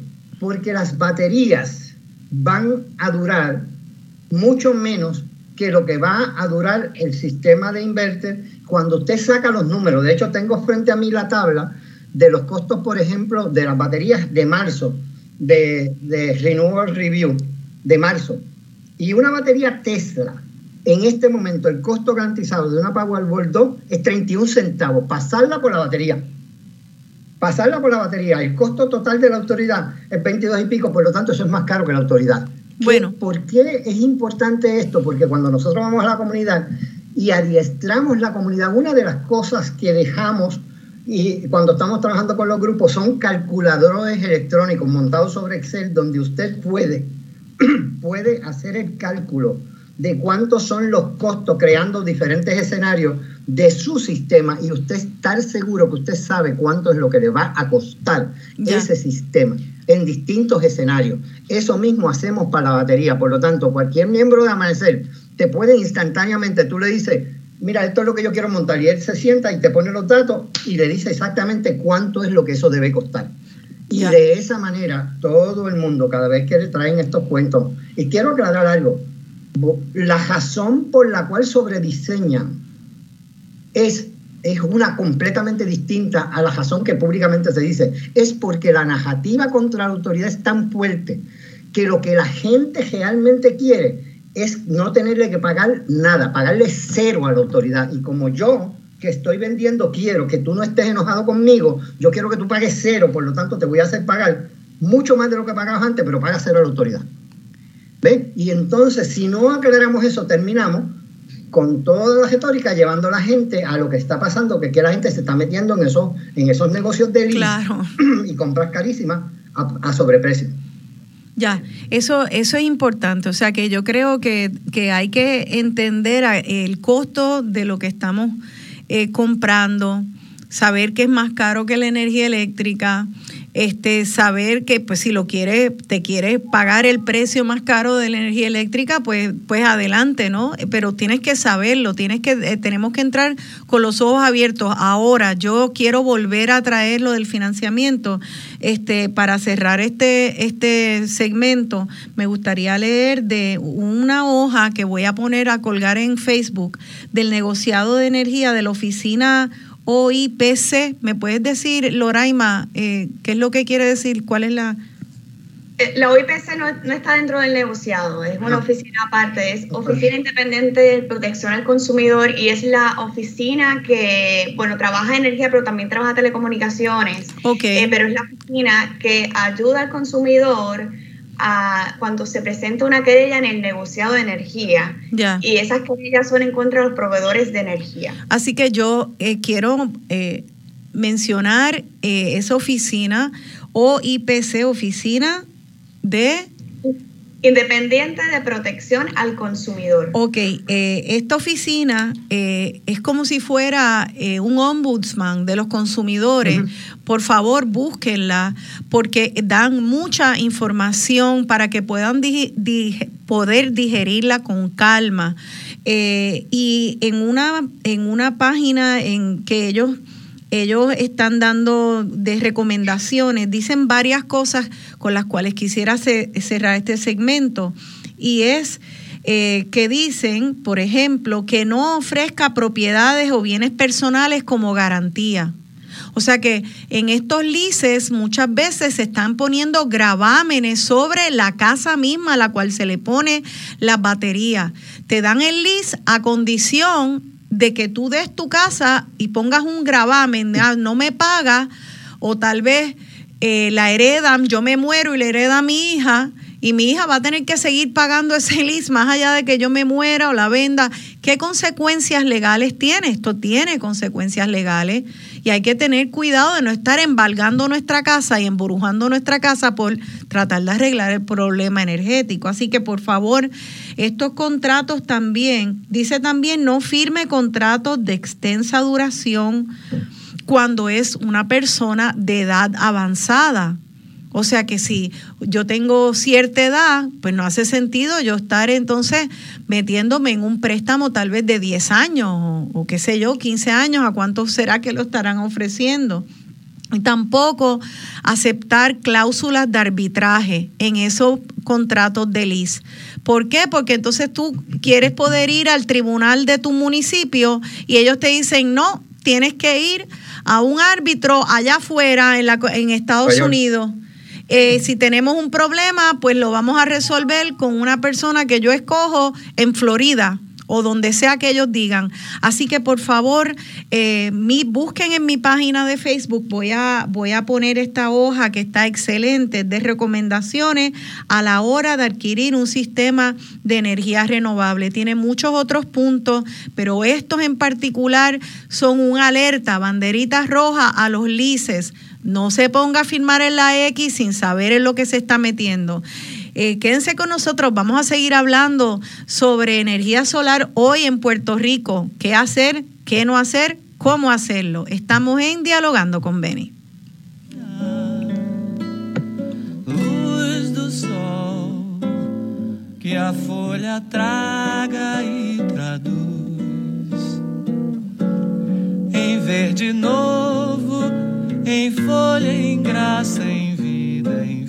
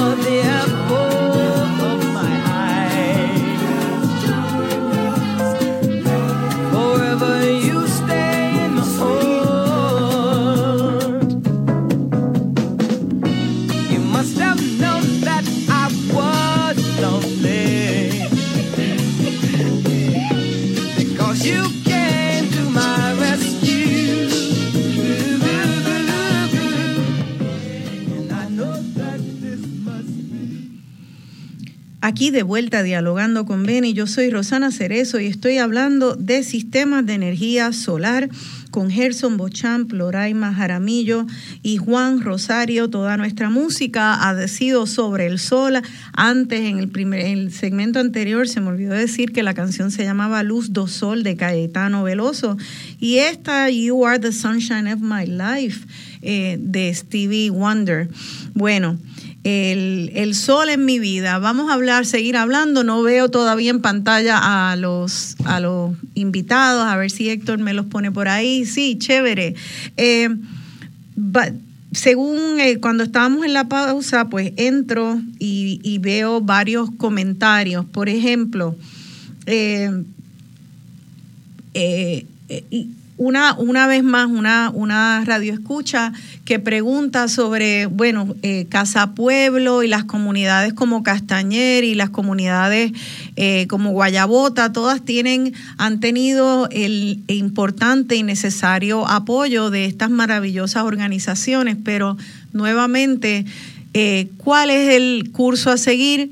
para esa masa de población bastante grande de clase media en urbanizaciones, por ejemplo, urbanas o en el viejo San Juan, aquí en Atorrey, donde yo vivo, habemos muchas miles y miles de almas viviendo muy cerquita, están los edificios, los condominios. Eh, hay muchas preguntas, las comunidades, ah, eh, somos muchas y estamos en, eh, muchas demografías diferentes.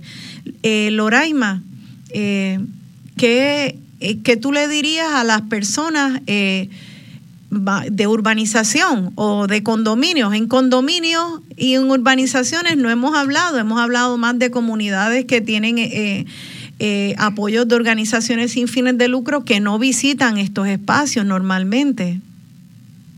Bueno, urbanización y Ah, me estoy escuchando. Urbanizaciones y condominios, eh, eh, vivienda unifamiliar y multifamiliar es completamente diferente. O sea, el, los edificios, en walk-ups, hay un reto en cuestión simplemente del espacio donde vamos a ubicar las, placas y los sistemas y cuánta energía vamos a poder proveer. Eh, así que es, bastante diferente. En una casa es mucho más fácil simplemente instalar un, sistema de energía solar. Eh, pero per se la pregunta que me estás haciendo, Roxana, es cómo, cómo podemos trabajar con estas comunidades.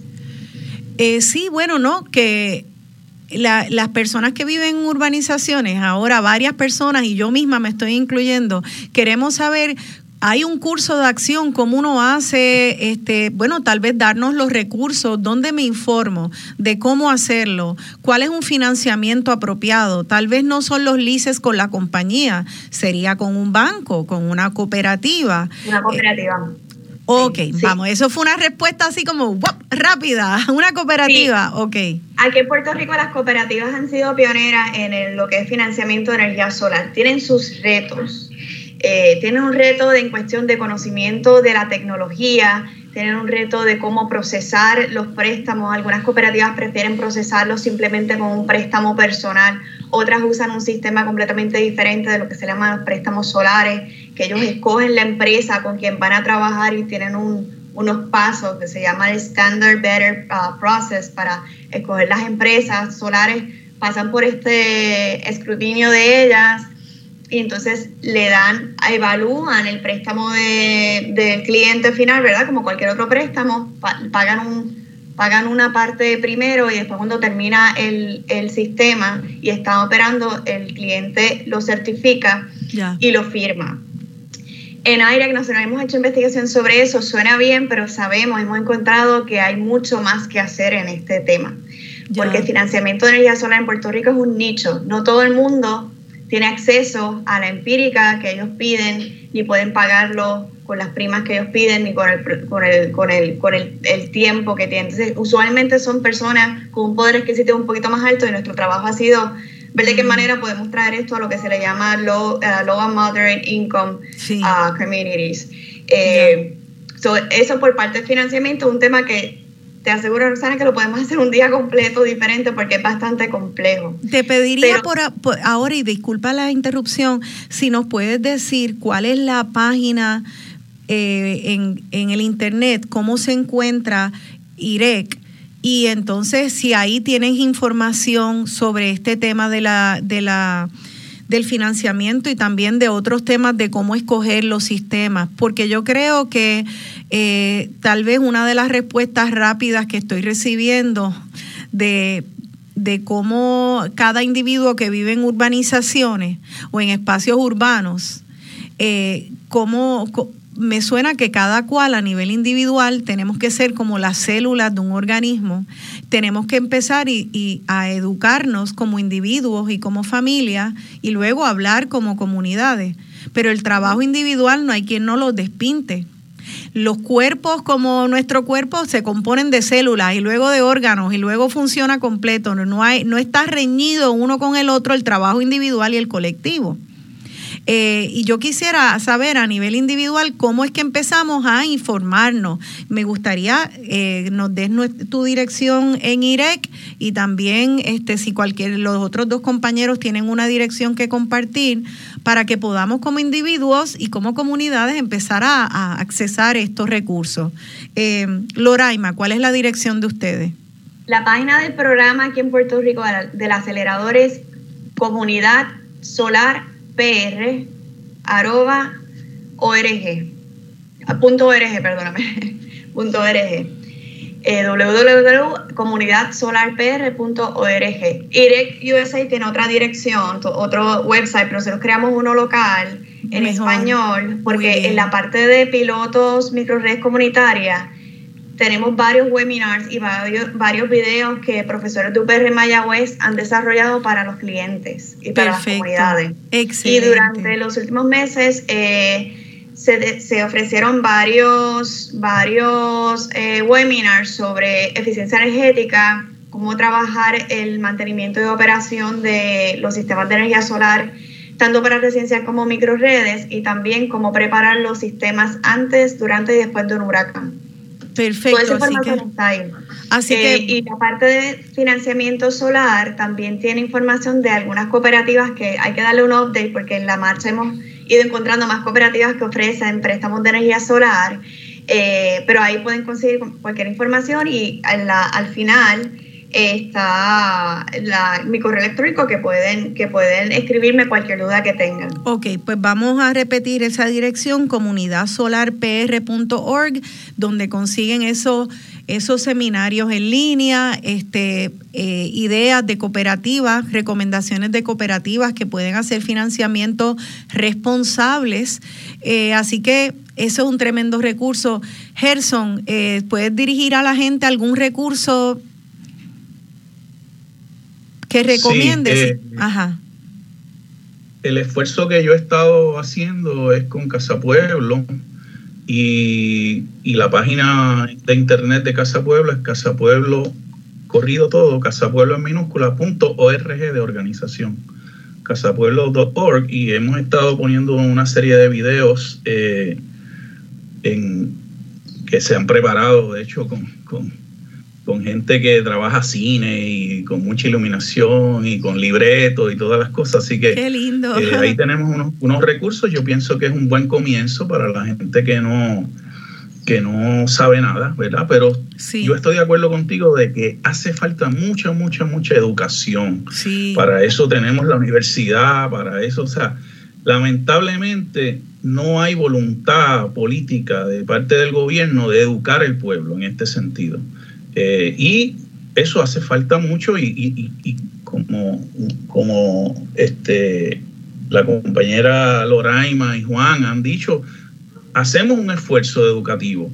En Casa Pueblo, por ejemplo, después de María, yo fui a dar unos seminarios y, y me tuvieron el día entero prácticamente. Cuando yo pensé que iba a dar uno o dos sesiones, estuve prácticamente el día entero allí, que al final terminé muerto casi porque hay mucha necesidad de información, mucha necesidad de información. Y cada vez llega gente allí a visitar a Casa Pueblo y explíquenme esto y explíquenme lo otro, ahí, pero realmente se debería organizar un poco más.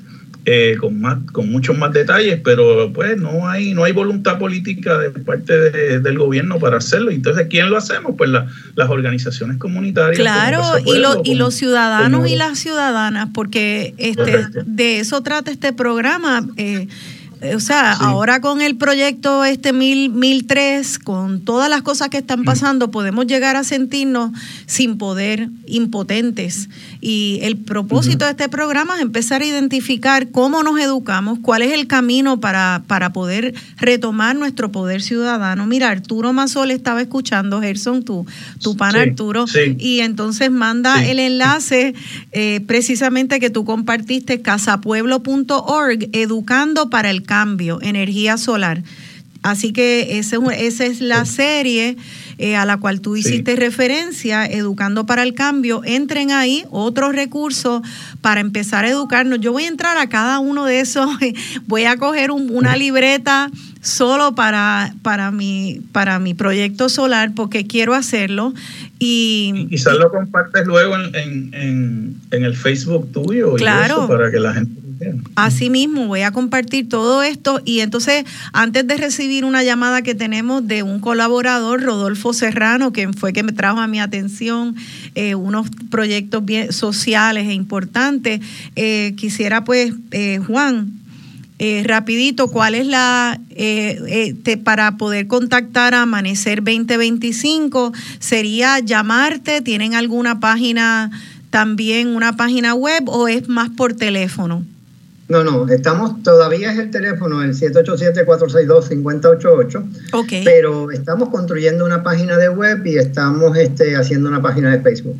Excelente, tremendo. Y para mucha gente es mucho más fácil llamar el, y hablar con un ser humano directamente y que no, no manejan tan, tanto el, la, el mundo digital, así que eso también es bien importante. Gracias, Juan Juan. Sí, querías decir algo. Mira, no, es que se habló de las urbanizaciones, nosotros estamos trabajando en urbanizaciones, de hecho estamos al lado de tu casa, Josana. De veras. Este, en Villanevar es, es, uno de los proyectos. Ajá, y, ajá. y ahí tenemos la oportunidad de ver los sistemas distintos sistema funcionando. Y nos hemos sentado a hacer un análisis de, de, tiempo, de lo que llaman en inglés de instalación, de deployment, de cuánto tiempo tarda desde que empieza hasta que termina.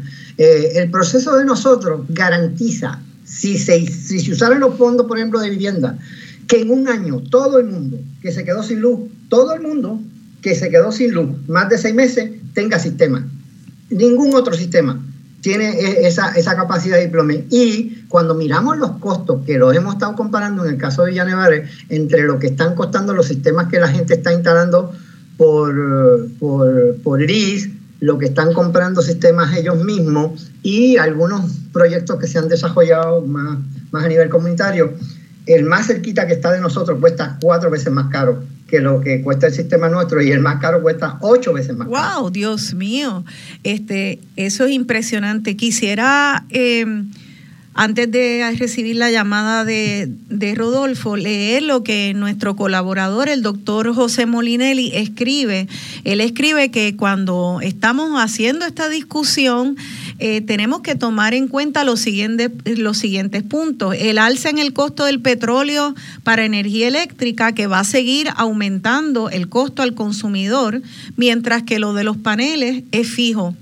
Eh, el valor extraordinario de la independencia energética, sobre todo en caso de conflictos militares globales, el gran beneficio ambiental de la energía limpia versus la energía de, eh, de energía eléctrica Luma y eh, considerar eh, las externalidades económicas y ambientales, eh, obviamente los efectos que tienen los combustibles fósiles. nosotros, estando en el trópico, tenemos que ser parte de la solución porque el cambio climático hace que los huracanes suban de intensidad, ¿cómo entonces vamos a seguir este, contribuyendo a que nuestro planeta siga calentándose y que los huracanes que nos azoten sean cada vez más terribles y más devastadores? Tenemos que ser parte de la solución. Así que aquí hay que inyectarle conciencia también a esto y entender el precio eh, a largo plazo. Eh, Luego voy a volver a repetir los enlaces que nos dieron. Vamos a recibir la llamada de Rodolfo Serrano. Él, él creo que está en línea, sí. Rodolfo, buenos días, ¿estás en línea? Sí, buen día, buen día a todos. Qué bueno escucharte, Rodolfo, y gracias por y gracias por haberme contactado los otros días, Rodolfo. Eh, ¿Puedes explicar, Rodolfo, eh, cuál es tu papel en la industria de energías renovables? Pues mira, básicamente eh, yo tengo una compañía de energía de diseño e implementación de sistemas de energía renovable desde el 2009 aproximadamente. ¿Cómo se llama? Neoera Energy Solutions. Neoera Energy Solutions. Y tú hace poco estuviste envuelto en un proyecto, no sé si todavía lo están, en la Plaza del Mercado de Río Piedra. Sí, sí, un proyecto bien bien hermoso, de hecho, este en colaboración con Aire. Eh, hola, Loraima. Algo. Sí, sí, y todavía estamos allí. Esta semana eh, entendemos que ya, ya estamos finalizándolo. Qué fantástico. Cuando tú me escribiste era para llamarme la atención a que hay unos esfuerzos que también han sido apoyados por AIREC o, IREC, eh, que de incluir a mujeres y a personas de la comunidad LGBT en, en esta industria solar. A mí me pareció eso un componente social de justicia social muy importante, porque lo que vamos viendo es que según el mundo se moderniza, y van, cre van creándose nuevas industrias, tienden a ser las mismas personas las que tienen acceso. En la medida que incluyamos o excluyamos, pues vamos, vamos este, o perpetuando modelos viejos o creando modelos de más justicia social la industria eh, energética es de las industrias que más dinero va a traer en el futuro y por lo tanto es bien importante que se incluya a las mujeres y a, otros grupos eh, como de la comunidad LGBT y otros grupos minoritarios. Eh, cuéntanos cuál ha sido tu experiencia en ese, en ese proyecto. Pues mira, este, primero que nada, definitivamente haciendo eco a tus palabras, este, estamos en una industria, ¿verdad?, de, que sabemos que va a tener y tiene ya un crecimiento eh, bastante arrollador este, y de futuro. Y lamentablemente, ¿verdad?, pues, pues eh, dado a que está en el sistema eh, actual, su cimentación, pues adolece, ¿verdad?, de, de esas mismas eh, penurias, ¿verdad? Y, tiende a ser bien eh, machista y, ¿verdad? Y, centrado en el hombre, eh, mayormente en lo que es la fuerza laboral, ¿verdad? De, de las instalaciones. Sabemos pues que sí, la mujer tiene un rol en esa industria como en otras, pero siempre se la, se la subyuga a lo que son tareas de secretaria, de, de ese tipo de trabajo, ¿verdad? Ajá este, al igual que los de las comunidades LGBT plus. Eh, pues y, en Puerto Rico, para que sepan, se están dando ya unos, unas iniciativas bien importantes y bien lindas.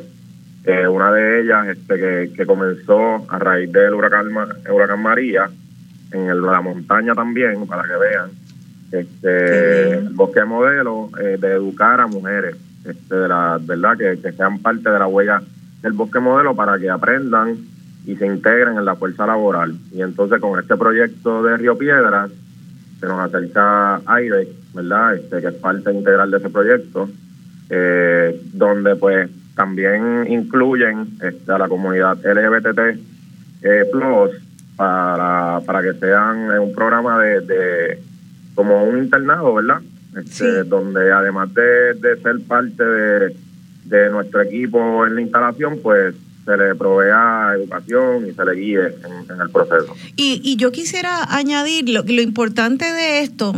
Eh, es que, por ejemplo, la comunidad trans, hay un prejuicio tan tóxico, tan ignorante en contra de la, de la comunidad trans, que muchas personas trans acaban sin posibilidades de empleo, acaban en las calles o son víctimas de violencia.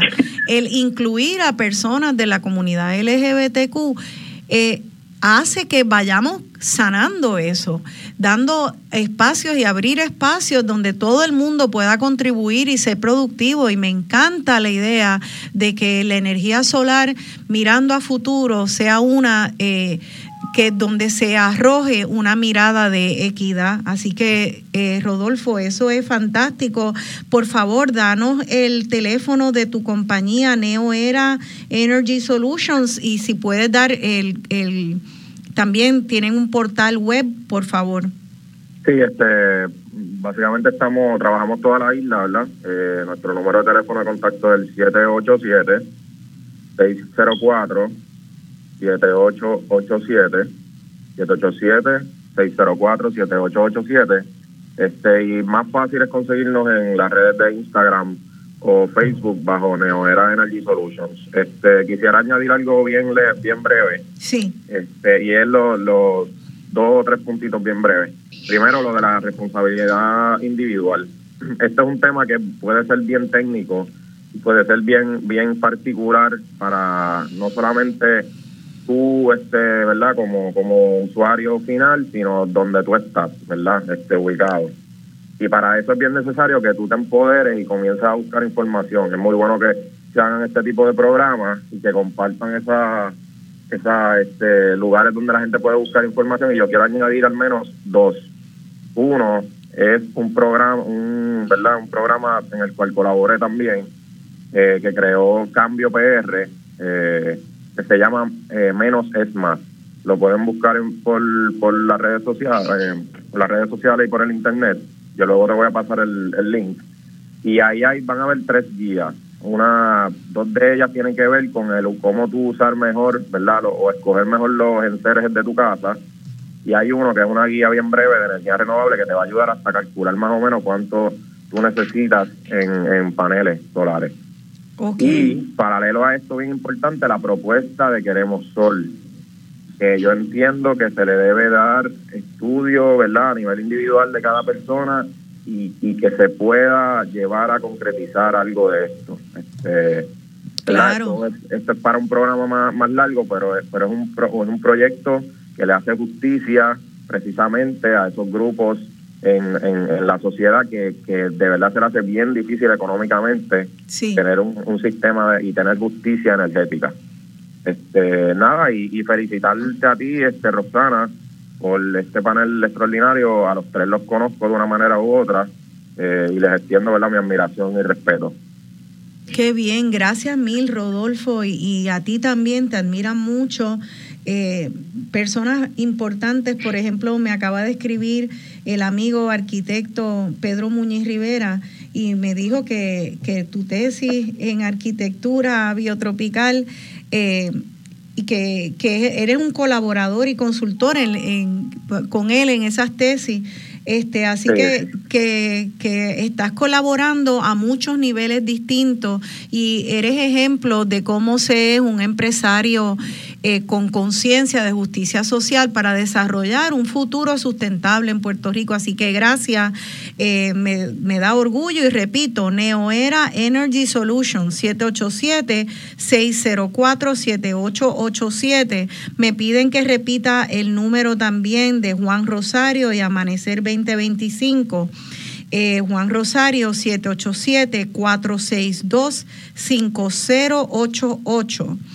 Eh, el, y en IREC pueden entrar a comunidadsolarpr.org, eh, obviamente casapueblo.org, o sea, son muchos los recursos y van creciendo. También está Cambio PR, busquen Cambio PR, menos es más y queremos sol.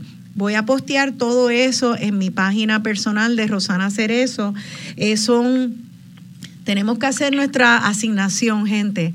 Este, y yo me comprometo a seguir haciendo programas. Me quedé con la duda de los condominios.